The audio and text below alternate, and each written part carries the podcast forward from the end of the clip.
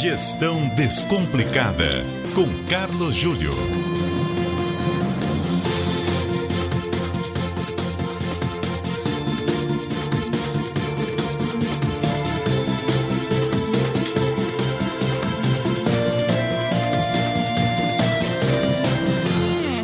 O Carlos Júlio está conosco para mais um Gestão Descomplicada na CBN. Boa noite, Júlio.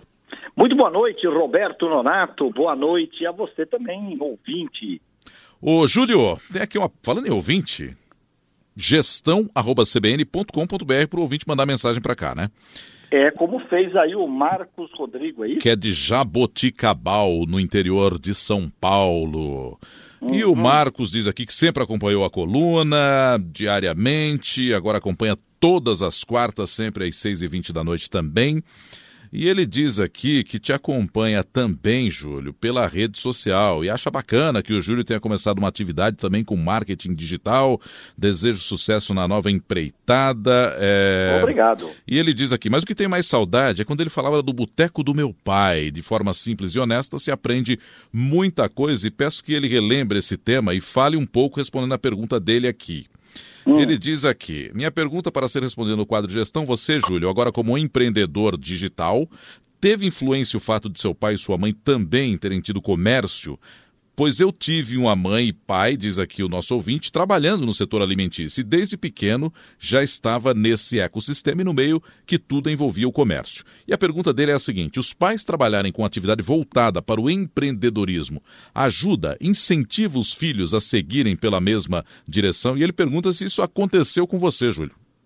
Eu acho, Nonato e Marcos Rodrigues, eu acho que no meu caso realmente me influenciou, porque me influencia bastante eu ter visto meus pais empreenderem. Hum. E mais, né, Nonato, a gente aqui na série Boteco do meu pai, quantas vezes nós citamos exemplos de eu ainda menino, né, é, trabalhando nesse boteco e aprendendo muitas das coisas, observando, sendo contaminado por coisas que até hoje me são muito importantes, o tipo o prazer de servir, é, o compromisso com o cliente, o compromisso ou entendimento do, do, do, da missão ou em que negócio que a gente está. E tudo isso, evidentemente, influenciou muito. Eu não sei se acontece com todo mundo, porque nem sempre filhos de médicos são médicos ou filhos de advogados são advogados, não é verdade? Uhum. Até porque, é, até porque eu acredito, né, Nonato,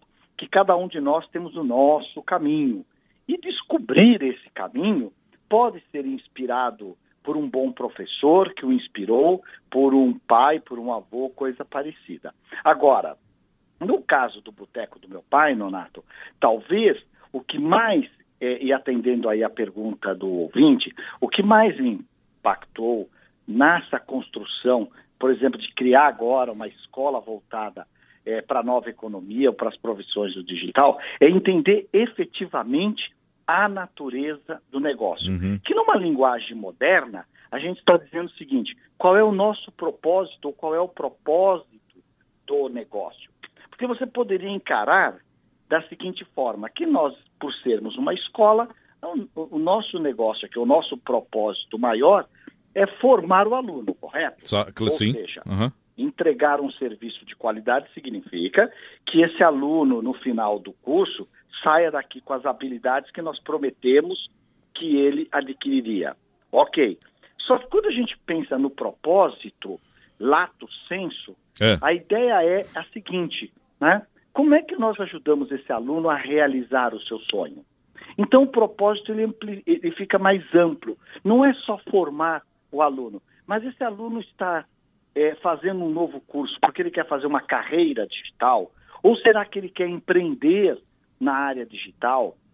Ou será que ele quer é, simplesmente ter mais uma habilidade para ser um freelancer e trabalhar algumas horas por dia? Ter mais propriedade para é... trabalhar num cenário desses, né? Exato. E aí a pergunta, Leonardo, que fica é: como é que, participando do sonho do aluno, se o propósito da escola é que ele realize esse sonho, como é que nós podemos dar um passo a mais que é a formação. E talvez por isso nós criamos uma área de mentoria. Uhum. O que é essa área de mentoria? são profissionais que vão ajudar esse aluno ou a fazer uma carreira, ou a empreender no digital, ou então a ser um bom freelancer. Porque um freelancer, Nonato, ele tem que aprender a precificar, né? Quanto, quanto, qual o preço que eu vou colocar no meu trabalho? Eu vou cobrar por hora? Sim, sim, vou, sem dúvida. Não é? Eu vou cobrar por job? Como é que eu cobro? E às vezes a pessoa é um bom programador, mas será que ele sabe pôr preço nesse Não, trabalho? Entendi. E esse passo a mais que eu digo é, vivendo o propósito de fazer com que o nosso cliente aluno realize o seu sonho, eu monto uma estrutura para que a gente vá além da sala de aula. Agora... Isso, com certeza, Marcos, Rodrigo, eu trago lá do boteco do meu pai, onde ele dizia: eu não vendo bebidas, né? eu tenho um local de encontro, eu tenho um lugar onde as pessoas se socializam, se conhecem e passam horas agradáveis. É uma visão muito diferente de você achar que você tem um bar para vender simplesmente. É, é isso, eu estou aqui em cima da, da hora, mas acho que foi muito importante você também lembrar que muitas vezes essa inspiração pode vir do cenário familiar, como foi a sua e como o Marcos disse que tem a dele também, mas pode vir da inspiração eh, de um professor, de um amigo, de alguém que você admira. Acho que isso é, é importante também lembrar aqui para o nosso ouvinte. Júlio. É verdade, né? cada um constrói o seu caminho.